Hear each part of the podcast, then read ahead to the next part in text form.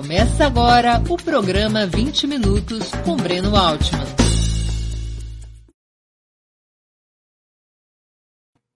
Bom dia. Hoje é 24 de maio de 2021. Está começando mais uma edição do programa 20 Minutos.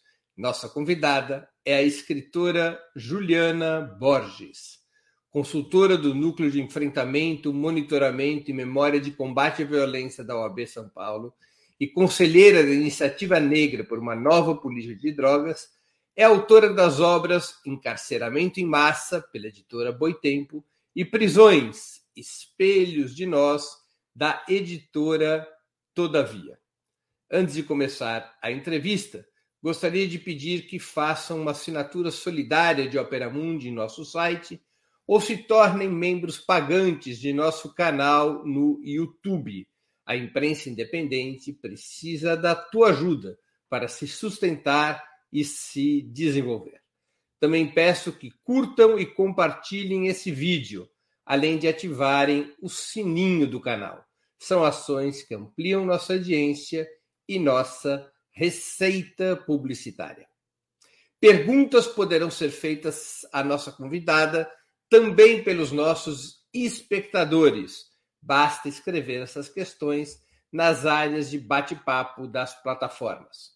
Quem as fizer, peço que contribuam, se puderem, com o super chat ou super sticker no canal de Ópera Mundi no YouTube. Bom dia, Juliana. Muito obrigado por aceitar nosso convite. Uma honra ter sua presença no 20 minutos aqui no Ópera Mundi. Bom dia, Breno. Bom dia a todo mundo que está nos acompanhando. Eu que agradeço o convite para conversar aqui com vocês.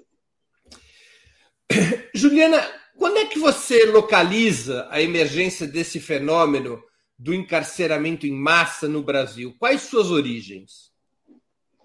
É, então, essa é uma longa história, né?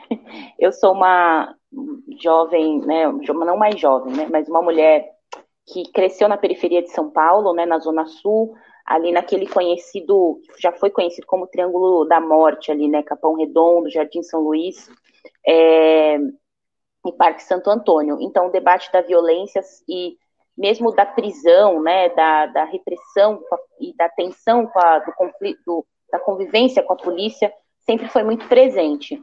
Mas eu fui fazer discussões é, no movimento feminista, movimento estudantil, né, e esse debate ele retorna é, justamente quando eu é, tenho a experiência na gestão pública, né, é, na prefeitura de São Paulo, é, pelo acompanhando o programa de braços abertos, então fazendo uma discussão sobre política de drogas, sobre redução de danos, e isso me reaproxima de, de colegas que eu tinha me descolado em algum momento da vida, né, por, por militâncias outras que cada um de nós vai fazer, e, e, é então e é nesse momento então que eu vou compor a equipe da Iniciativa Negra para uma nova política sobre drogas.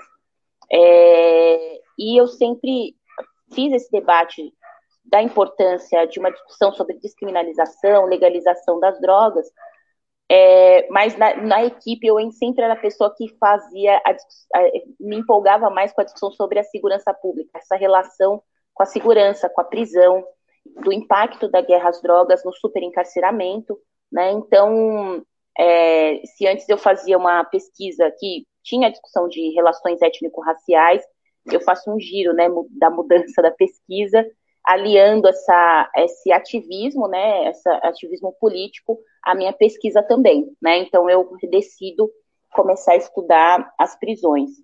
E é, por diversas, é, diversas leituras, contatos com organizações da sociedade civil, é, passa a ser, para mim, inevitável fazer uma provocação de que a gente discuta encarceramento em massa no Brasil também.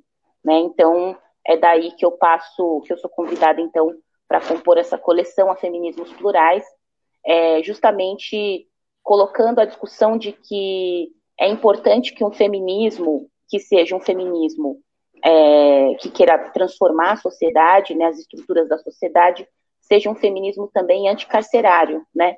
Seja um feminismo que questione as origens e, e os objetivos né, desse instrumento que são as prisões, é, no controle e no extermínio de grupos marginalizados na sociedade, né, de, de negros e negras, de indígenas de, e, e de pessoas pobres. Né, a, a, a, prisão é esse instrumento de controle das populações que não que, que, que em vez de receber direitos, né, ter a garantia de direitos é, na sociedade, tem, na verdade, a prisão como instrumento de controle.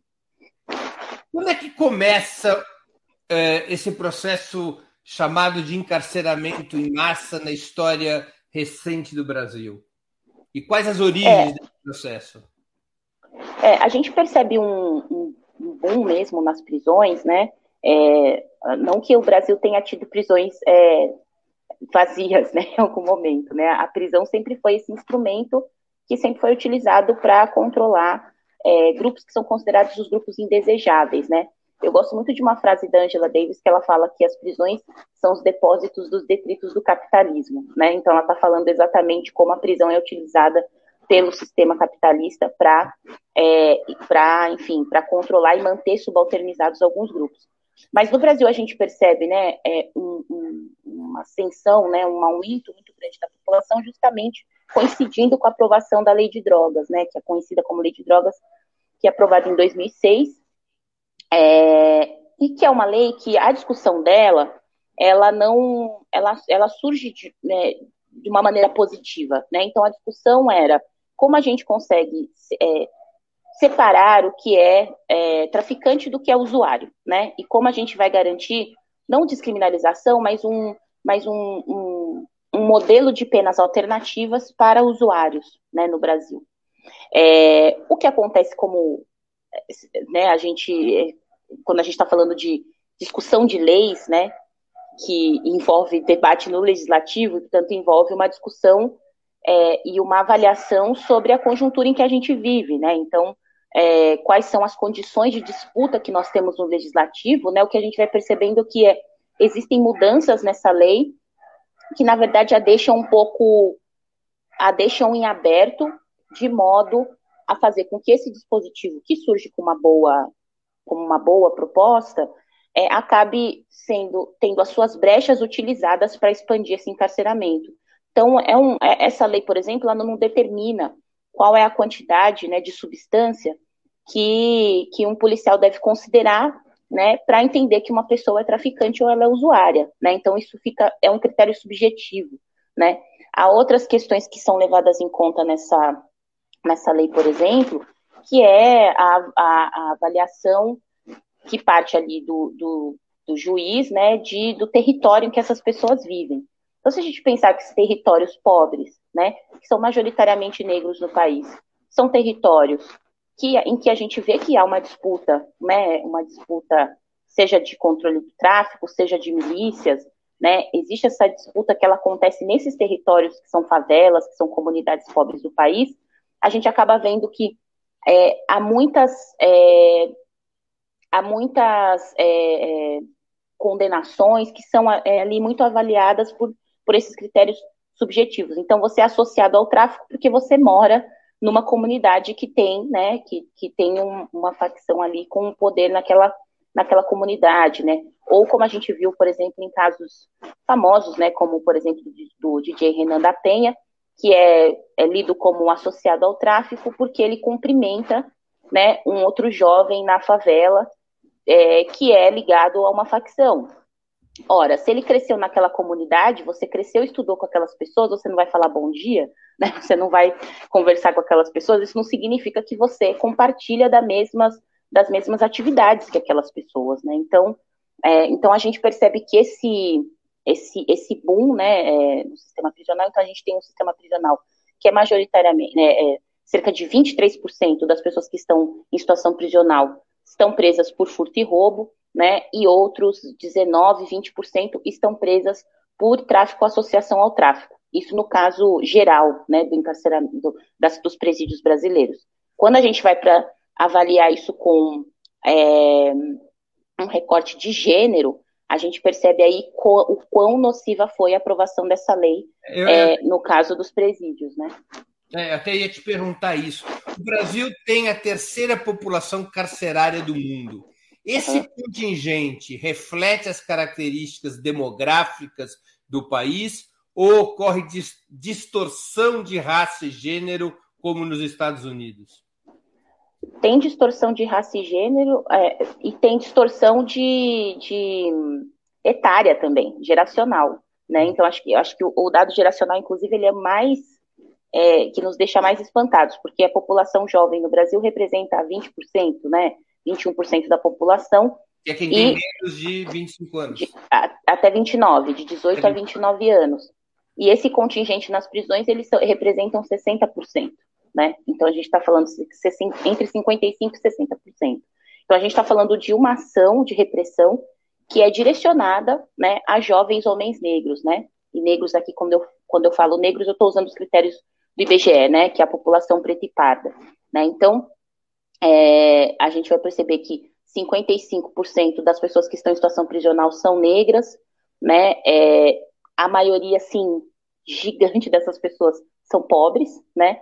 São, são de, de periferias, né? Então a gente percebe aí também é, um, um, recorte de classe, né? Então é de classe, raça, gênero e etário e geracional, né? E quando a gente vai olhar no caso das mulheres, né? Esse, esse, esse índice ele é mais, é, mais intenso, né? Então a gente percebe que 60% das mulheres, 65% das mulheres que estão presas são negras e no caso dessa, dessa da motivação da prisão, né?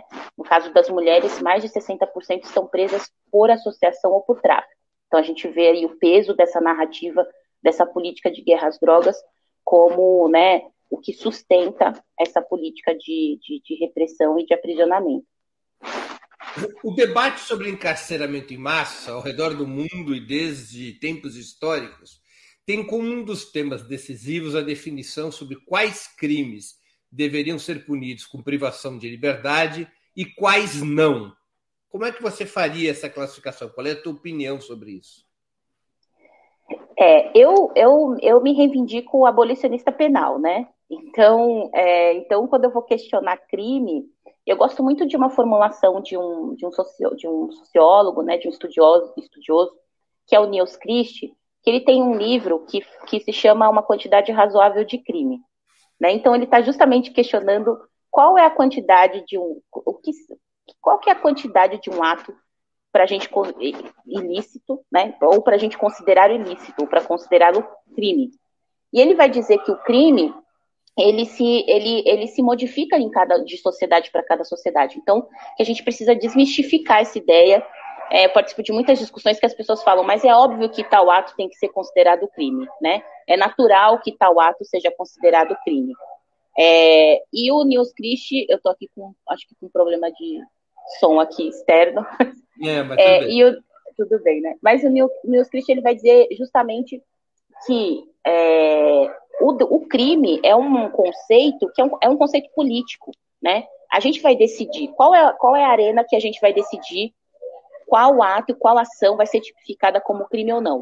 Né? É o espaço do legislativo, é o espaço em que representantes são eleitos, políticos, né, pela política.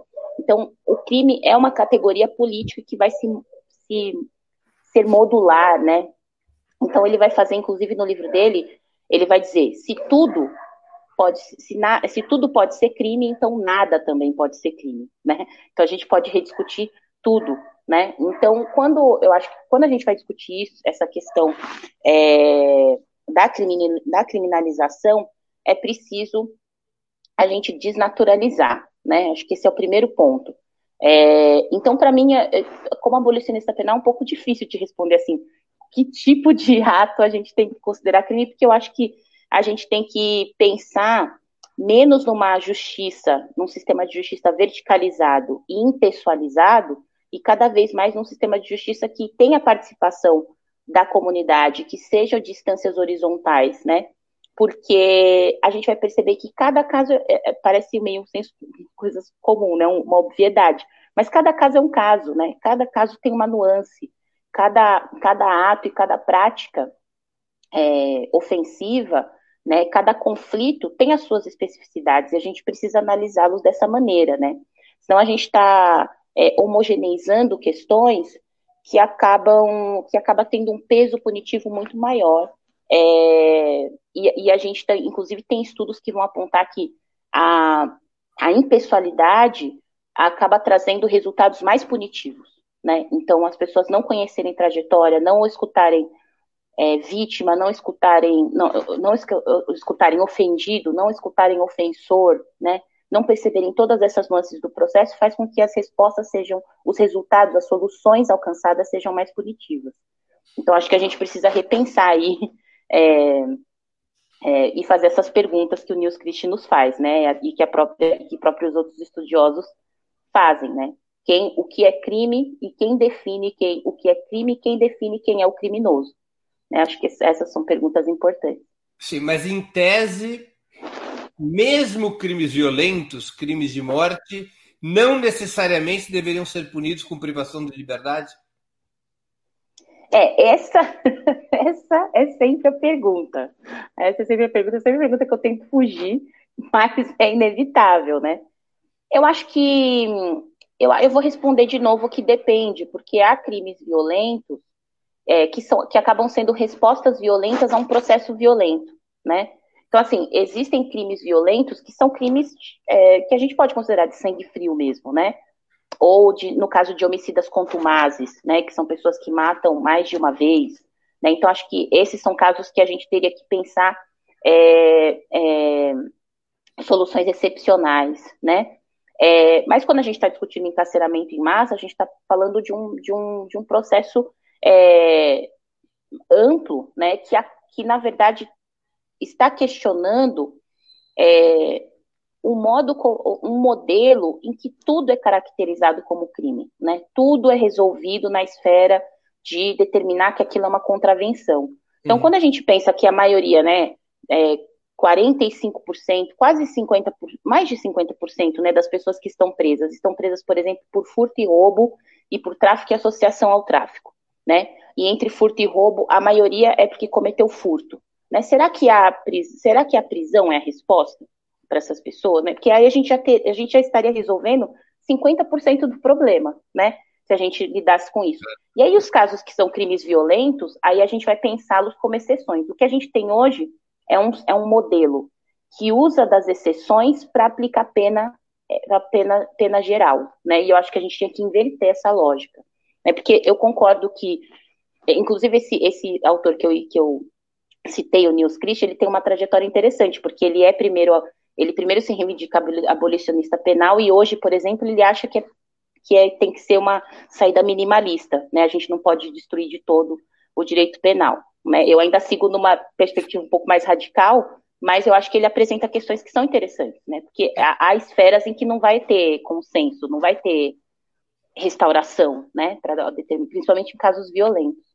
É, não, e penso também aqui nos crimes teratológicos, do tipo estupro seguido de morte, feminicídio, assassinato de criança, que são crimes. Exatamente. Aí a gente vai precisar. Complexa, né?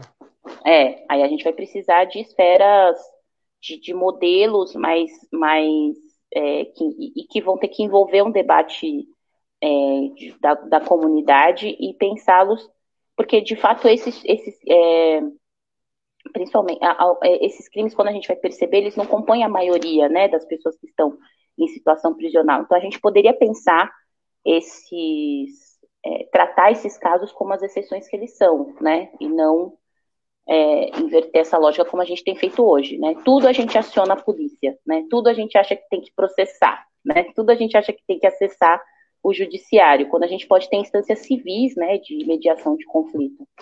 Quer dizer, ao invés de cadeia em primeiro lugar, cadeia em último lugar. Exato, exato. Eu acho que é, acho que é isso. Juliana, na raiz desse processo, e você já se referiu a isso, está a chamada guerra às drogas. O combate às drogas responde por um contingente gigantesco do encarceramento em massa. O que, que você propõe para desativar esse mecanismo? A legalização das drogas? É, eu defendo legalização, assim, de, de pronto, direto, né? É, a resposta é essa. Eu acho que não tem é, outra saída senão.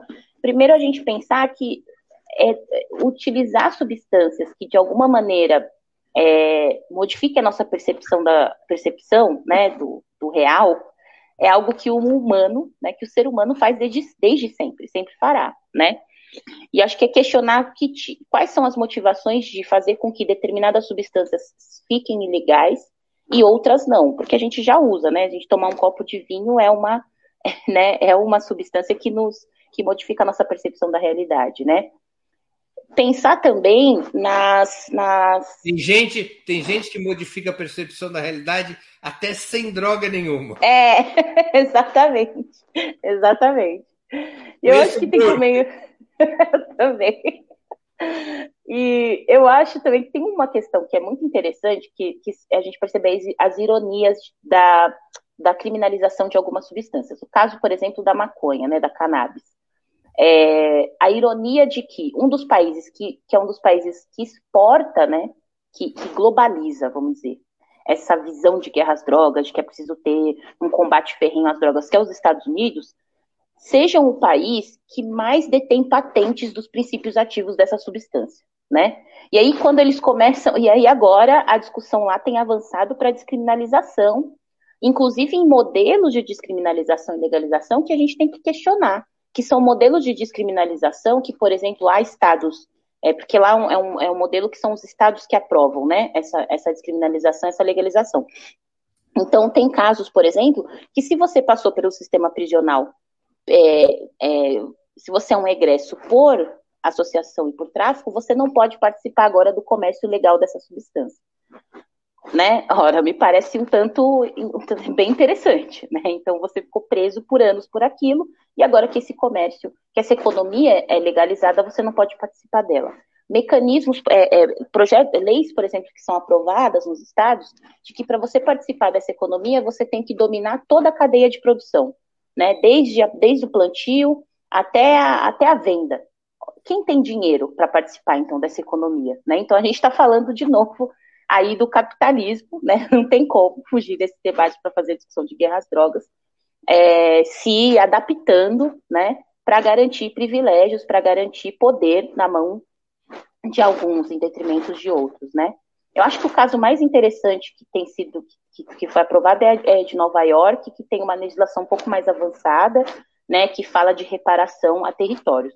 Então, acho que quando a gente vai pensar em legalização, esse é um debate interessante, é a gente pensar na defesa dessa legalização não pela perspectiva liberal, né, uma perspectiva individualista, né, então é para garantir com que eu possa consumir tranquilo na minha casa. Isso, né, parcelas da população já o faz, né, tem é, tem um colega, um, um, amigo que é da CUFA, que ele sempre fala: nos bairros de elite, a legalização já está dada, né? As pessoas já. Isso é a central unificada. Única das, das favelas, perdão, acabo falando os, as siglas aqui. Falar em siglas.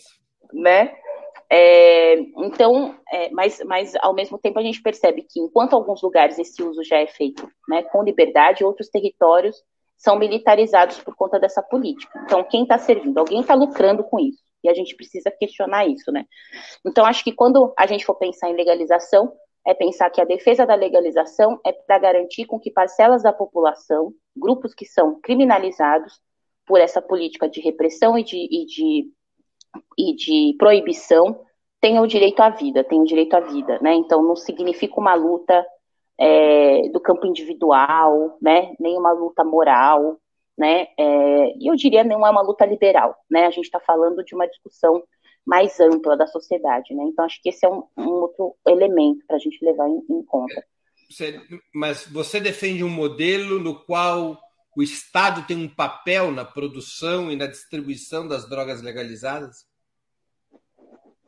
Sim, eu acho que é o, eu acho que é o melhor modelo. Acho que esse modelo é, esse, a, a, maioria dos modelos que a gente tem visto nos Estados Unidos, né, que é um modelo de uma legalização em que a iniciativa privada, né, em que grandes empresários é que participam desse processo, eu acho que é um tanto temerário e eu acho que é manter uma estrutura de privilégios, né, porque aí são milionários ficando mais milionários se tornando bilionários, porque é um negócio bilionário, né? Então a gente está falando de é, garantir com que esses poucos, com que, esse, que esses 1% né, se mantenham é, ricos e fiquem mais ricos, né? Nem se mantenham, fiquem mais ricos. Enquanto que as populações que foram afetadas historicamente por essa política de guerra às drogas não vão ter nenhuma reparação sobre o que aconteceu aos seus territórios. Então, uma legalização, que me parece uma legalização é, que dispute, né, dispute, é, dispute concepção que a gente tem, que a gente, não, a gente às vezes procura por saídas muito rápidas e a gente acaba não fazendo disputas importantes na sociedade, né? Disputa cultural mesmo, disputa de, de percepção que as pessoas têm sobre isso. Então, me parece que é importante, sim, um papel forte do Estado nesse, nesse processo e que as comunidades que foram afetadas por essa política de guerras drogas sejam reparadas, né, por esse, nesse processo. E que a gente tenha também restauração, né, porque a gente está falando de territórios em que muitas vezes pessoas conhecidas entraram em conflito, né, por conta dessa guerra às drogas. Então vai ter que ter também processos de mediação e de restauração de relações. Juliana, por que, que você acha que a esquerda brasileira tem tanta dificuldade de abordar esse tema e mais ainda de disputá-lo na opinião pública? Olha, eu tô. Eu, é interessante você fazer essa pergunta, porque eu tô para ler um, um, livro sobre isso, justamente que faz a, a, que faz a provocação dizendo que a esquerda é punitiva, né? Que é da Maria Lúcia Caran, que é uma referência nesse debate do abolicionismo penal. É, mas eu ainda não li esse livro dela. Mas eu acho que são várias as. Acho que são várias as questões, né? A gente. Primeiro que é uma. É, é um debate que é, que é, muito difícil de ser feito, né? eu, eu, falo aqui, ah, eu me reivindico abolicionista penal e tudo mais. E eu sempre falo, compartilho com as pessoas a experiência que eu tive dentro de casa, né, ao falar sobre isso. Então, vou compartilhar aqui com você que quando eu lancei, quando eu lancei o livro Encarceramento em Massa, né, minha mãe, que sempre, minha mãe, por exemplo, falar mal de, de, de, de progressistas em casa, é, não pode, entendeu? Uma das bíblias da minha casa era o, o, disco do Racionais MCs, né? Então, pra você ter uma ideia. Mas ela, ela, ela participou do lançamento do meu livro, foi super, ficou super feliz e tal, e depois ela voltou com o livro para casa, ela não tinha lido antes, né? E depois de umas semanas ela me mandou mensagem, assim, falando, filha, a gente precisa conversar. Como assim? Como assim acabar com a prisão? Como assim? pensando em te internar. É, tipo, acho que ela pensou, o que, que eu fiz, né, para minha filha defender essas coisas, né? É, como assim legalizar todas as drogas, né? Porque ela, como mãe, via outras colegas é, que, que tinham filhos que faziam uso abusivo de substâncias, então ela falava assim, como é que pode, né, você defender que vai legalizar? Isso vai fazer com que... E, e como essas pessoas vão ser tratadas e tal? Então, acho que tem, assim, essa. essa é, é, um, é um assunto delicado de ser tratado, né? É, eu acho que a gente tem ampliado cada vez mais a nossa percepção do quão, do quão essa. De, a esquerda, né, eu digo.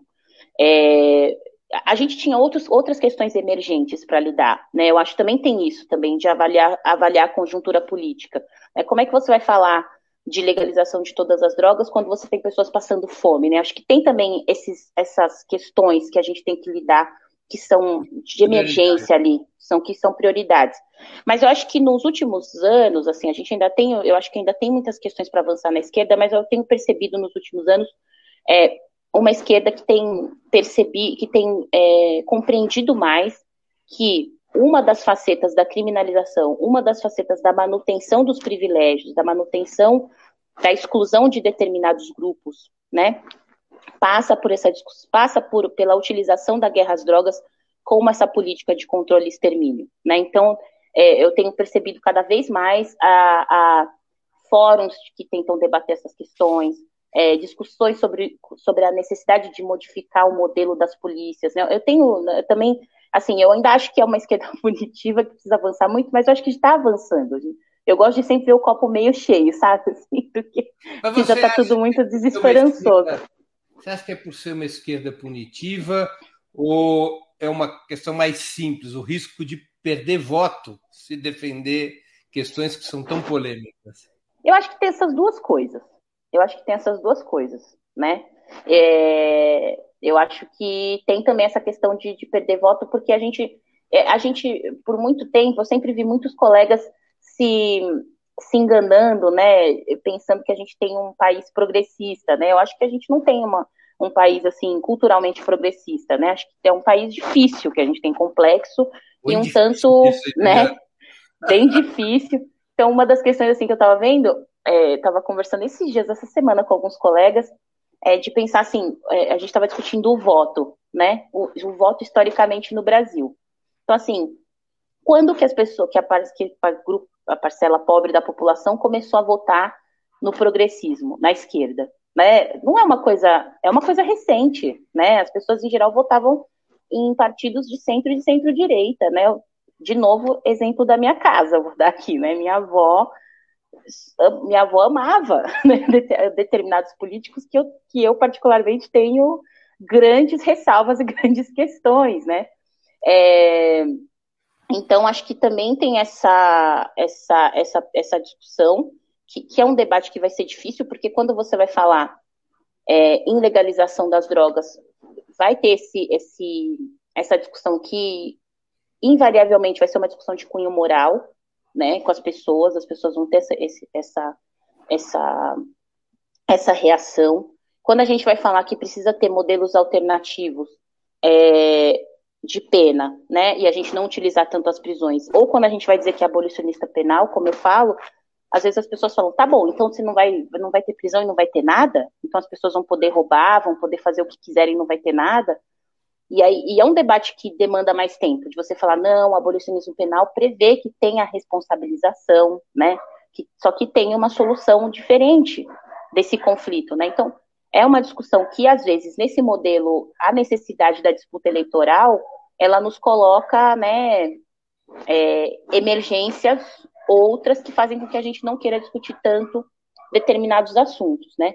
Mas eu acho que em 2018, assim, eu participei particularmente de uma de alguns grupos discutindo isso, e que pelo menos foi inédito a, a participação de determinadas e a, discussão, e a discussão de determinados assuntos nesses grupos, né? Para construir projetos, é, para construir propostas de programa de governo, né? Então a gente via candidatos da esquerda que estavam de algum modo, tentando fazer essa discussão, né? E numa eleição que foi super difícil, né? Uma eleição que tinha que, que a gente teve resultados aí que a gente precisa né, é, dizer que a gente está vivendo sob essas as consequências do que foi aquele do que foi 2018. Então, eu, eu pelo menos consigo perceber programas de governo da esquerda mais avançados nesse ponto em 2018, apesar de um cenário mais reativo, de, né, de escalada do autoritarismo, acho que a resposta dos, das candidaturas de esquerda naquele processo foi de, não, a gente precisa enfrentar alguns, alguns debates, né? Então, né, o próprio programa do Boulos falava abertamente, né, em, em encarceramento, né, no programa do Haddad também tinham soluções alternativas de discussão de reforma das polícias, de, né, é, então acho que, eu acho que assim, a, a, a gente ainda tem muito para avançar, mas eu vejo luz no fim do túnel, assim, O, o Brasil é um país que avança a passos lentos, né? É. Às Exatamente. isso. Ô, Juliana, o sistema carcerário brasileiro, além da superlotação desumana, é também criticado por sua absoluta ineficácia na reabilitação e ressocialização dos presos. É, o que deveria ser feito para mudar essa realidade? Ou seja, como é que poderia ser imaginada uma reforma do sistema carcerário de um ponto de vista progressista? Olha, eu acho que a primeira coisa, é, quando a gente pensa em encarceramento em massa ou em superencarceramento, muitas vezes a resposta é que nós precisamos ampliar unidades prisionais. A gente não precisa ampliar a unidade prisional. A, a, a, o, a, a, as consequências de ampliação de unidade prisional, na verdade, a gente tem um judiciário que pensa, bom, se tem mais prisões sendo construídas, vamos continuar aprendendo, né? Então a gente acaba é, contribuindo para a ampliação do Estado penal, né? Então acho que a, a, discussão é, nós temos que enfrentar o debate do desencarceramento, né? Então, primeiro ponto, 30%, cerca de 30%, 30, acho que agora saiu uma nova pesquisa, 35% das pessoas que estão em situação prisional são presos provisórios pessoas que não ainda não, que aguardam julgamento. E a gente sabe que nesse contingente, muitos não cometeram crimes violentos. Então, assim, que será que essas pessoas. deve ser provavelmente um recorde mundial, né? Porque é uma coisa. É uma coisa absurda, né? Quando a gente vai falar esses dados em qualquer seminário, reunião internacional, eles ficam. então, será que você...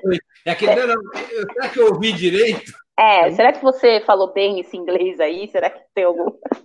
será que não tem que corrigir? Né? Então, a gente tem aí um uso, um uso abusivo das prisões provisórias, né? um uso excessivo das prisões provisórias é, em pessoas que podem responder processos em liberdade. Né? Acho que começaria por aí. A gente tem que enfrentar essa questão. É, eu acho que a gente pensar em ampliação, né? a gente tem é, é experiências muito tímidas, por exemplo, de justiça restaurativa, né? Eu acho que ampliar esses fóruns de justiça restaurativa. Explica um pouquinho melhor para os nossos espectadores o que é justiça restaurativa, por favor. É, a justiça restaurativa, ele é, ele é um modelo que é, é um processo, né? Que ele é um método que privilegia, privilegia a mediação de conflitos, envolvendo as partes ofendidas e ofensoras no processo. Né? Então, é um modelo de solução de conflito que ele, é, é, no, no, modelo que nós temos, né, ele surge ali nos anos 70, né? a gente tem experiências aqui no Brasil, é, em outros países, então mesmo nos Estados Unidos, então a gente fala sempre bastante, por exemplo, da Angela Davis aqui no Brasil, mas a gente tem a Fania Davis, que é a irmã dela, que trabalha diretamente com justiça restaurativa e mediação de conflitos em, pra, em, é, com jovens, né?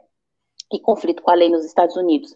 A gente tem experiências como essa na, na, na África do Sul, na Argentina, né? Então, tem alguns princípios que perpassam a justiça, restaurativa, a justiça restaurativa, né? Que é a voluntariedade, então as partes precisam é, estar dispostas a participar desse processo de mediação né? É, um, um, um, princípio ou outro também é o da informalidade. Então, é, a gente tem uma estrutura de judiciário que ela, ela nos ela nos dá um pouco de medo, né, um pouco de receio, né, então uma estrutura com pompa e circunstância, né, que faz com que o, o, o, o diálogo e as trocas, elas sejam mais truncadas, né, em relação a isso, então um, uma mediação de conflitos, ela demanda, ela, ela demanda que ofendidos e ofensores tenham mais. É, a, fiquem mais à vontade para expor né, os, seus, seus, pontos de vista. É, ela demanda uma maior participação da comunidade, né, de pessoas que conhecem ofensores ofendidos, que participam daquele processo. Então, é, uma, é um contraponto à justiça punitiva, né, à justiça restaurativa. E eu acho que a gente precisaria aprofundar isso. O Brasil não tem nem previsão legal para a justiça restaurativa até agora. É, é. Então, acho que. Não existe nada na, na legislação brasileira que organize a justiça restaurativa. Nós estamos saindo do zero. Não, a gente tem, é, é se não me engano, acho que foi 2005 ou 2006, eu acho, que a gente tem decisões do Ministério da Justiça que pensa, é, que, que, que pensa, começou a pensar campanhas e projetos né, para promoção de, de práticas restaurativas no judiciário. Né? Então a gente não está começando do zero no Brasil. Entendi. Né? Eu acho que, eu, que eu, por isso que eu acho que é importante a gente aprofundar e ampliar né, a utilização desse modelo. Né? Então a gente não está no escuro. Né? A, gente, a gente, inclusive, tem é, experiências que aconteceram em São Paulo, acho que São Paulo, acho que foi São Caetano do Sul, não. Agora eu não vou lembrar a cidade, mas a gente tem experiências no DF, né? Então, e, e, Porto Alegre. Porto Alegre eu sei que com certeza tem experiências nesse mas, é, mas são experiências muito limitadas. É, só acho que são, acho que a gente utiliza muito pouco, né? E a gente tem precedente para poder ampliar a utilização desse, desse modelo, né? Então, acho que pensar a reforma no sistema, no, no, na, na, justiça criminal é, é importante passar por isso tem que lidar com o desencarceramento, tem, nós vamos ter que enfrentar a discussão das drogas, né, de legalização, é, de enfrentar, por exemplo, é, as, as, tipificações como furto, né? Furto não envolve violência, não é um crime violento, então por que não lidar com, esse, com essa tipificação em fóruns de penas alternativas, né? Eu acho que é, pensar uma reforma progressista né, ela tem que caminhar por, ela tem que ir por esse caminho, né? É o que eu, é o que eu acho. Entendi. Porque no e Brasil... tem, e tem, só, só uma coisa, tem que, tem que ter mudança, é, reforma das polícias também. Não tem como. É, era, né? era é... exatamente a questão seguinte. Você está se antecipando. Eu queria só falar uma coisinha antes de entrar nessa questão das polícias, que realmente estava anotado aqui como minha próxima questão. Uma questão sobre as cadeias. Porque no Brasil não existe uma, tipolo, uma tipologia carcerária. Quer dizer, se eu cometo um crime pequeno, eu posso ir para uma cadeia no qual estão presos grandes criminosos, né? Ou seja, não tem aquela história, bom, eu cometi um crime pequeno, eu vou para uma cadeia onde eu vou encontrar, eu vou conviver com gente que cometeu crimes semelhantes aos meus. Se eu cometo um crime violento, eu vou para um outro tipo de cadeia. No Brasil não existe isso, né?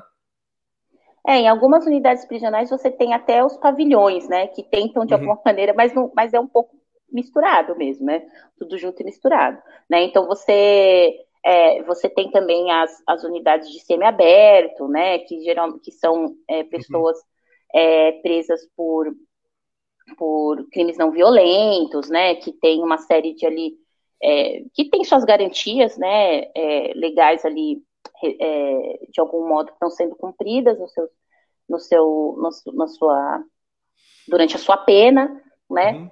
Mas, é, mas em geral não tem, né? Porque, porque não tem nem espaço, né? Não tem nem espaço, não tem nem condições. Então a gente fala de pessoas que estão presas que estão tendo que dormir ali e, e eles têm que revezar para dormir em muitas unidades prisionais, né?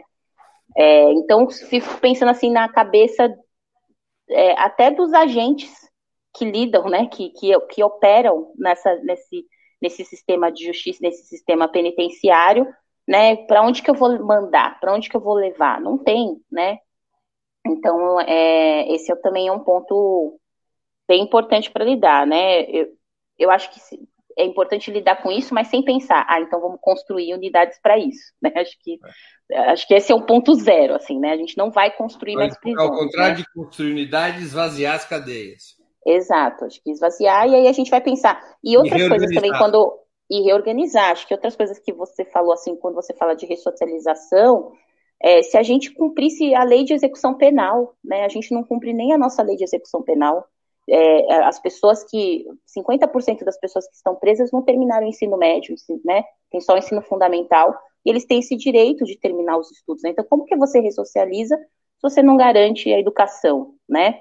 E eu tenho, eu conheço muitos egressos que, que contam para mim histórias assim de é, teve um que me marcou muito que eu conheci no, no Rio de Janeiro, que ele foi participar de uma de um debate que eu estava e ele estava terminando de cursar serviço social, mas ele falou que a primeira faculdade que ele prestou, ainda quando ele ainda estava é, em situação prisional, foi direito. E ele foi questionado do porquê ele queria estudar direito, né? Então, assim, como assim, né? É um direito dele, né? Escolher o que ele vai cursar. E ele foi e, e, ele enfrentou diversas dificuldades, tanto que ele acabou desistindo, né, do curso de direito. ele foi para serviço social e ele já estava, já tinha cumprido a pena dele, estava terminando a faculdade de serviço social, e ele me disse, agora eu vou prestar direito, né? Agora eu vou fazer o que eu quero fazer, né? Mas é, uma, é um direito que ele tem, né? Tá ali na lei de execução penal, que é o direito à educação, né? É, a gente tem cerceado o direito a papel, né? Então eu recebi, eu recebo sempre, agora menos, né, por conta da pandemia, mas eu recebia sempre, é, recebi já muitos livros escritos por pessoas em situação prisional, mas a história para aquele livro chegar na minha mão, assim, livros que eu falo, livros é, feitos de maneira artesanal, né? Então teve um que ele tinha que negociar o papel para ele poder escrever, né? Então ele, ele a, a, a, companheira dele levava comida, então ele negociava ali com, né, com o jumbo, com as coisas que ela levava no jumbo, que é o um kit, né, que as famílias levam para as pessoas que estão presas, ele negociava em troca de papel. Né? Então a gente está cerceando o direito a escrever, o direito a fabular, né? o direito a é, ou escrever suas memórias, né? o que seja. Né? Então isso também está sendo cerceado. Então se a gente começasse né, seguindo e respeitando a lei de execução penal, acho que a gente já avançava bem. Né? Eu, eu, eu, eu, me recordo é, que aqui em São Paulo, em outros estados, havia uma enorme discriminação de gênero num tema super importante no sistema prisional porque os homens tinham direito à visita íntima e as mulheres não. Uhum, exatamente. Ainda permanece. Exatamente. Exatamente, sim, não tem direito, né? Então, assim, É, mulher não tem desejo, né? Mulher não tem. É, são, são, são coisas, se a gente vai, quanto mais a gente vai é, tanto estudando quanto sendo militante nesse, nesse, nessa, nesse tema, né? É, são relatos mais absurdos. Então, tem, por exemplo, a gente está falando aqui de visitas íntimas, mas de acesso a direitos sexuais e reprodutivos. Né? Então, tem um caso que uma, uma associação que eu acompanho no Rio de Janeiro, que é a Associação Mulheres Encarceradas, elas entraram com um pedido junto com a Defensoria do Rio de Janeiro, e se não me engano, acho que junto com, acho que o Ministério Público do Rio também participava desse pedido, que era para garantir é, ginecologista nas unidades uhum. prisionais. E quando elas, quando foi uma, o caso caiu na mão de uma juíza, elas ficaram super animadas, né? Então, uma mulher, ela vai entender, né, que, que essas mulheres precisam de atendimento de saúde é, na unidade prisional, e esse pedido foi negado. E ele foi negado com o argumento de que nem todas as mulheres que estão fora da unidade prisional tinham ginecologista garantido 24 horas por dia, né?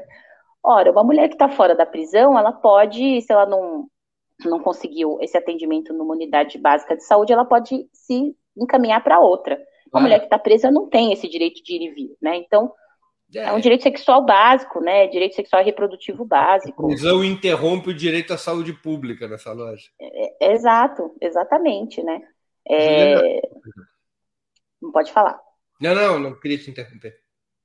Não, era isso, era só para dizer que a, a situação é o mais dramática possível. Além de alterações no Código Penal e da reforma carcerária, você acha que a luta contra o encarceramento em massa também passa por mudanças no sistema de justiça e no funcionamento das polícias? Com certeza, com certeza. uma pergunta que eu concordo, é, porque é, tem um, um, um, jurista que eu gosto muito, que é o Eugênio, Eugênio Raul Zaffaroni, ele inclusive tem livros publicados aqui no Brasil e muito, muita relação com juristas brasileiros. Ele é juiz da Corte Interamericana de Direitos Humanos, né? E ele sempre vai falar que é, se, se, se, o juiz é esse é o, é o que vai é o que seria essa balança, né? Do que do, do que vai definir quem vai para a prisão ou quem não vai. Ele vai falar que a polícia as polícias são essas instituições que são a, os, os cap, seriam os captadores da clientela da justiça criminal, né? Então, quando a gente está falando em política criminal, a gente precisa falar também dessa instituição, precisa também falar da polícia, porque é esse, é, é, não são juízes que vão, ou promotores, é, que, que vão efetuar prisões, né? É essa polícia que vai efetuar prisões é, a, partir de estere, é, é, a partir de estereótipos e imagens de controle sobre determinados grupos da sociedade né? Então, não à toa a gente tem, tem experiências, tem exemplos, né, de agentes policiais dizendo que a, a, a abordagem no centro, né, em regiões nobres de uma cidade é diferente da abordagem em territórios periféricos, né? E por que que essa abordagem é diferente, né? Eu falo isso assim, eu tenho familiares que são, ah. são policiais, amo todos e eu tal. Durante, vou aqui confessar um crime. Eu, durante Sim. 15 anos, não tive carteira de motorista, nunca me pararam. Nunca. É, isso, Você sabe que eu só fui parado, coincidência da vida. Eu tirei a carteira de motorista, três dias depois eu fui parado pela primeira vez e eu tinha carteira. olha, 15 anos eu dirigi sem documento.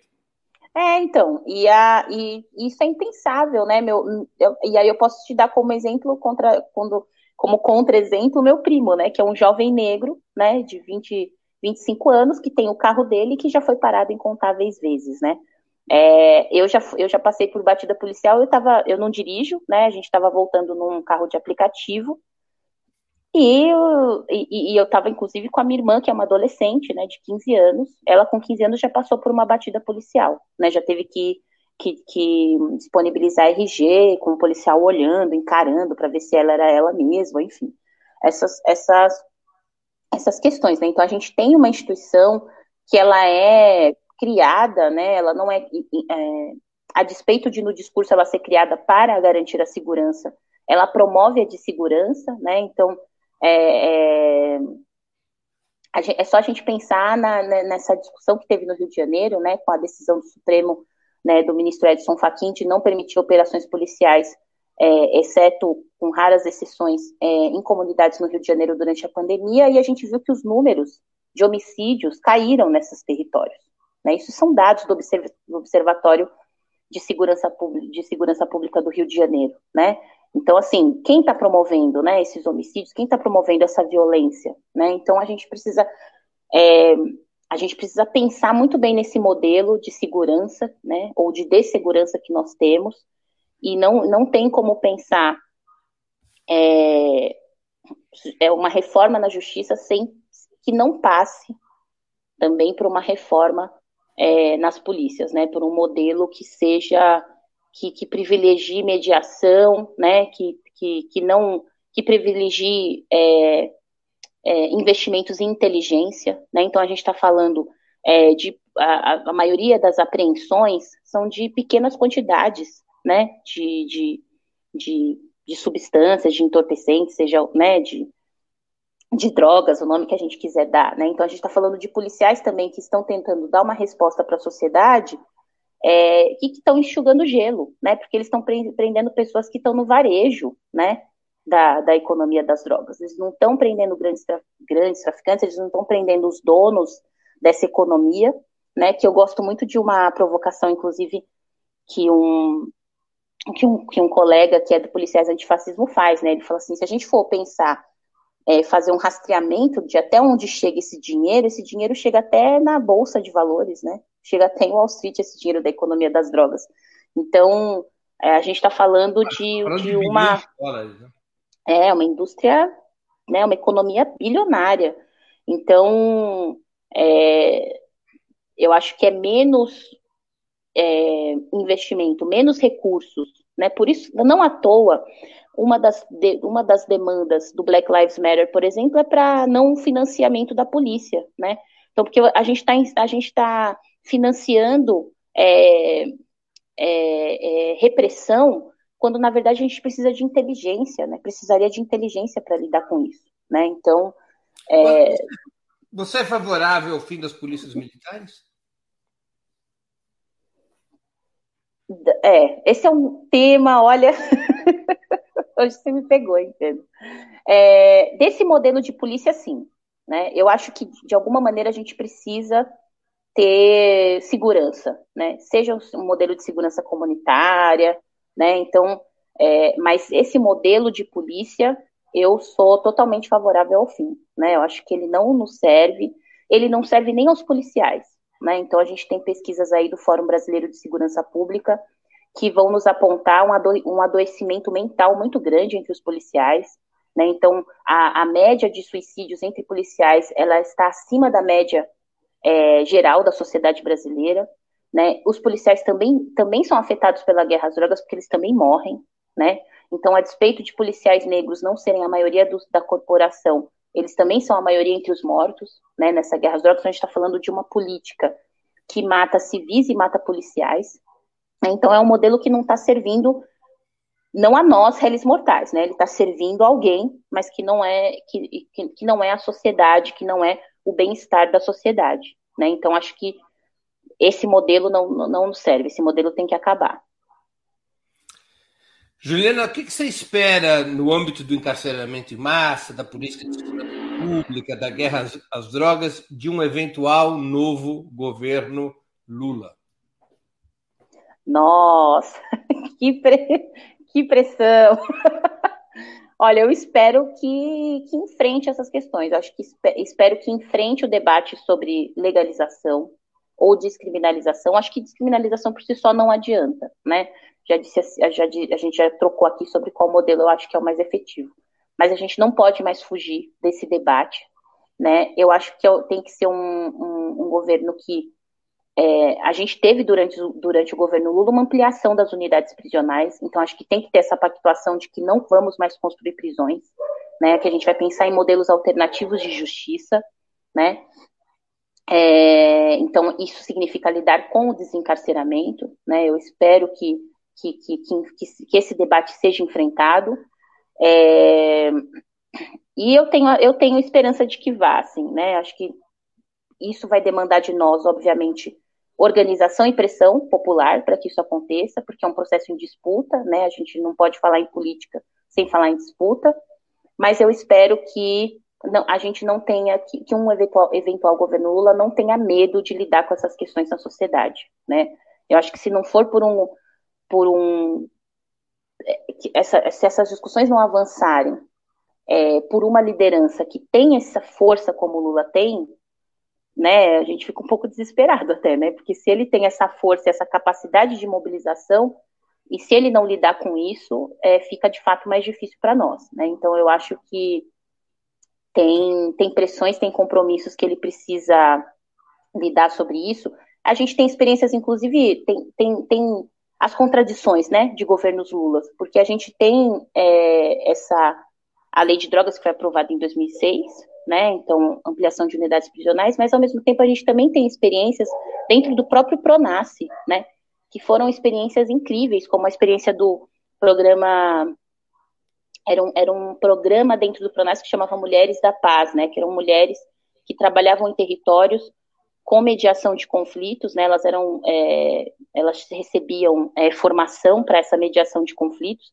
E a gente tem uma experiência, por exemplo, em Canoas, em que alguns bairros, né, alguns territórios periféricos, a gente teve uma diminuição de 90% dos homicídios nesses territórios, simplesmente entrando com políticas públicas, né, então assistência, geração de emprego e renda, iluminação, habitação e mulheres das comunidades fazendo mediação de conflitos. Então a gente tem experiências, né, que são é, muito avançadas, né, no âmbito de é, governos progressistas. Então acho que é por que não ampliar essas experiências, né? Por que não aprofundar essas experiências?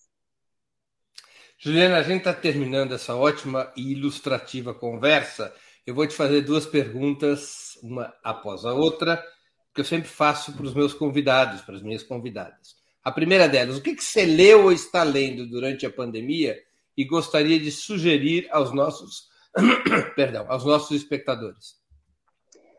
Durante a pandemia, eu li um, li agora há pouco, na verdade, um livro que chama Vidas Negras Importam, da Kiang Yamata. Ela é uma das lideranças, uma das criadoras do Black Lives Matter. É, e é um livro recém-lançado, foi lançado no final de 2020. E ela, inclusive, está muito querendo. Conversei com, com, a, com, o pessoal que fez essa tradução desse livro dela, e disse, disseram, disseram que ela está muito animada de fazer essas discussões no Brasil. Né? Então, acho que a gente lê é, é, pedi aqui para a produção coloque a capa na tela. Acho que ela entrou, a capa e saiu. É o Vidas Negras Importam, é né? Da você ler só para a gente poder ver o nome da autora. Sim. Ah, e ela tem... faz uma discussão, ela faz uma discussão muito interessante, né? Foi lançado pela editora Elefante é, e faz toda uma discussão do, do que significa esse, esse, esse lema, né? De que quando vidas, as vidas precarizadas, né, é, importarem, todas as vidas vão importar, né? Então, acho que é um, um livro interessantíssimo para se ler. Ah, e você acha que você perguntou também de. de e agora eu quero te perguntar de série ah. ou filme. Ah, de série ou filme, eu gosto de Olhos que Condenam, né? Gosto bastante desse. Pelo menos assim, me impactou muito, porque está discutindo justiça, né? E também o décimo. É sobre uma história real, não é? Que aconteceu é. é sobre uma história real de. Uma minissérie, né?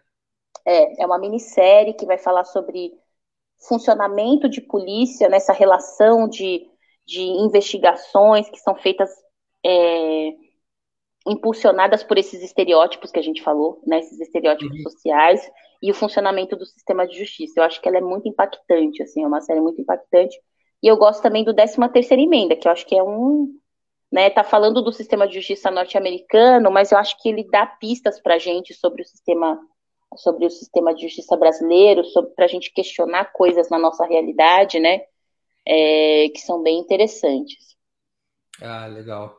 É que esse 13 terceira emenda eu assisto e reassisto assim. Ah. Juliana, eu queria agradecer muito tua participação nessa conversa, foi super interessante e sobre um tema que muitas vezes não é tratado com a devida importância ou com a devida urgência.